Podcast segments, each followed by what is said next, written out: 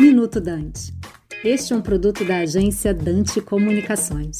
Por conta da pandemia, tivemos dois anos com alunos sem aulas ou recebendo ensino remoto, além de uma expressiva evasão escolar. Mas apesar desse quadro preocupante, pouco ou nada se falou em educação durante a campanha das eleições. Isso levou a Associação Brasileira de Livros e Conteúdos Educacionais, Abre Livros, Câmara Brasileira do Livro, CBL, Sindicato Nacional de Editores de Livro e SNEL, entidades do setor de conteúdos educacionais e livreiro, a encaminharem em setembro uma carta aberta a candidatos e candidatas à presidência da República. No documento foram reunidas propostas de fortalecimento e criação de programas e políticas públicas voltada para o direito à educação, à leitura e o acesso ao livro. A carta aponta que entre os brasileiros de 5 anos de idade ou mais, 48% não são leitores. Isso foi revelado pela quinta edição da pesquisa Retratos da Leitura no Brasil, que é realizada pelo Instituto Pro Livro. Uma das propostas é o estímulo ao Plano Nacional do Livro e da Leitura, o PNLL, e essa iniciativa necessita de uma execução efetiva para atingir o seu seu principal objetivo,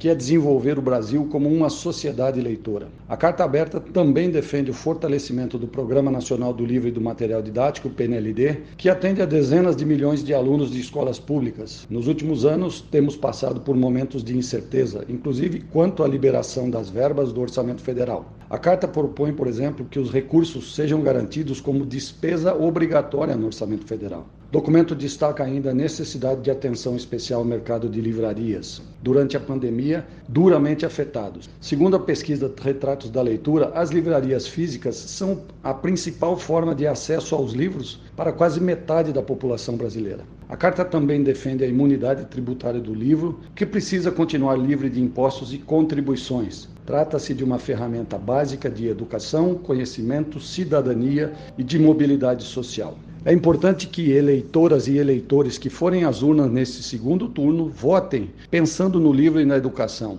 por um Brasil mais justo e mais desenvolvido que todos almejamos. Eu sou Ângelo Xavier, presidente da Abre Livros, para o Minuto Dante. Você acabou de ouvir Minuto Dante, um produto da Dante Comunicações.